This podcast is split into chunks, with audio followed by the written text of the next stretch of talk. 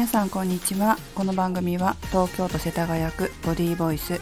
心と体のトレーナー私メグが主に健康やダイエットに関するさまざまな情報を配信する番組です。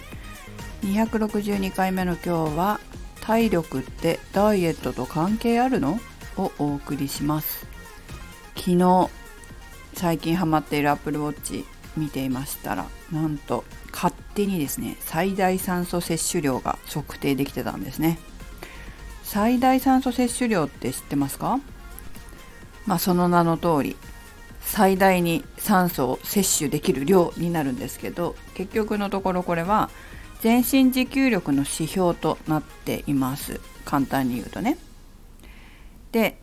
測定したことってありますかね？皆さん。フィットネスクラブとかに行くとうん今やんないかな。なんかオリエンテーションとかで昔私は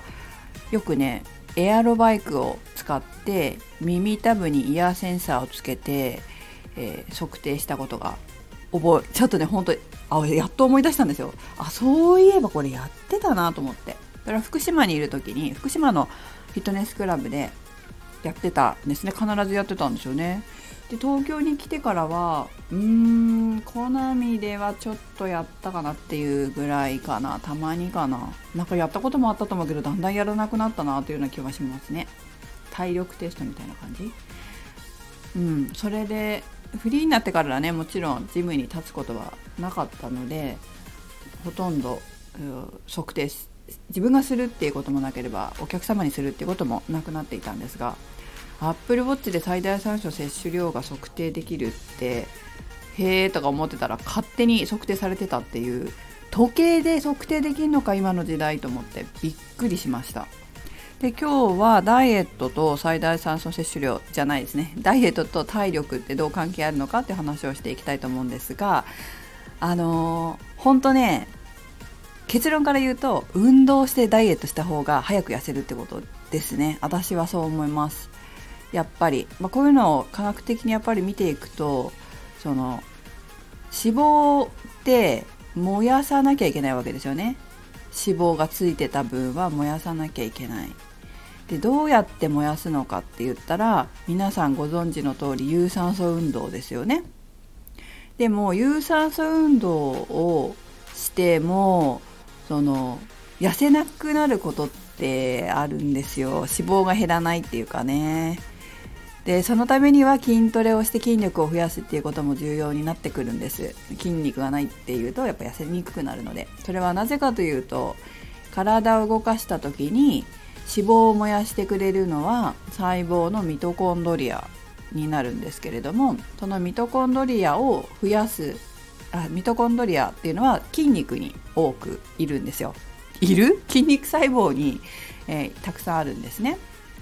で筋肉細胞にたくさんあるっていうことは筋肉が少ない人よりも筋肉が多い人の方がミトコンドリアがたくさんあるからあのなていうの痩せやすいっていうことですね。脂肪を燃やしやすい体だよっていうことで、まあ、早く運動した方が早く痩せるっていうことですね。食事を減らすっていうのは、まあ、余分なエネルギーを脂肪細胞に蓄え、うん、脂肪細胞に蓄えさせないっていうだけだったりとかそうね、うんまあ、普通に動いてても脂肪って燃えてるんですけれども普段の運動でね普段の生活でね。だけど、まあ、もっと早く痩せたいよっていう場合はやっぱり運動をして、まあ、有酸素運動をする。でも筋力がない人はそれだけじゃミトコンドリアとかもね必要だから足りないから筋トレもしてミトコンドリアの数増やして効率よく痩せようよっていう風になっているんですが、まあ、最大酸素摂取量と何が関係するかというとその脂肪を燃やす時っていうのは酸素が必要になるんです。わかりますか？有酸素運動無酸素運動ってあるように有酸素運動は脂肪と酸素を使うわけですなので酸素をたくさん取り込める人の方がまあ酸素をたくさん取り込めるというか取り込んで酸素を取り込んで脂肪を燃やす。まあ、そのためには運動した方がいいわけだから運動した方がもちろんねいいんだけれども、えー、まあ、体力の面で見た時にうん、たくさん運動できる人体を動かせる人の方が有利じゃないですか。全然体を動かせない、えーと、例えばジョギングを1分しかできない人とジョギングを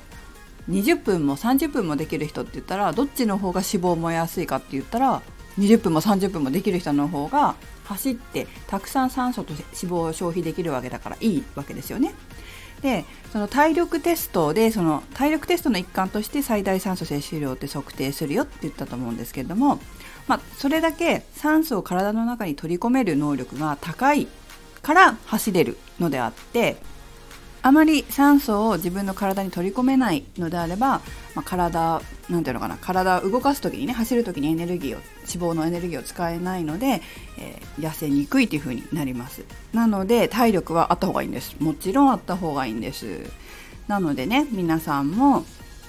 あの最大酸素摂取量を測定するっていうことって本当フィットネスクラブに行かないと今まで無理だった、まあ、大学の研究室とかやってるのかもしれませんけど病院とかねやってると思いますけどこうやって、まあ、これ測定って言ってもその推測値ではありますが比較的ま自分がどのぐらいの体力があるのかなっていうのがを分かるきっかけになると思いますので。でこうやって今ね本当に時計で簡単に推定値が出せるっていうのはすごいことだと思いますだから是非皆さんも機会があれば自分の体力どれくらいなのかなっていうのの指標の一つとして最大酸素摂取量を測ってみるのもいいんじゃないでしょうか。多分あの市区町村の施設って安く使えるじゃないですか。なんか何百円とかで使えると思うんですけど、まあ、そういうところでも測定できるはずです。私も福島にいた時に市の体育館とか福島市の体育館とか伊達市の体育館とかで、えー、っとそういうジムのねなんていうの案内じゃないけどさあの事務スタッフやってたんですよ。派遣されてね。でそういうとこでも測定してたはず？なので多分普通にできると思いますよ。なので皆さんも機会があれば是非体力測定の一環として最大酸素摂取量を測定してみてください。ダイエットでも圧倒的に体力のある人の方が有利ですので、えー、食事だけでダイエットするうん食事だけ食事だけが必要な人もいるかもしれないけれども体を動かして筋力をつけたり体力をつけたりというものが必要な人もいます、まあ、人によって違いますので自分には何が不足していて何をプラスしてあげれば自分が痩せやすくなるのかなっていうのを考えてみると、まあ、考えてわからない場合は聞いてもらえるといいかなと思います。はいメグでした。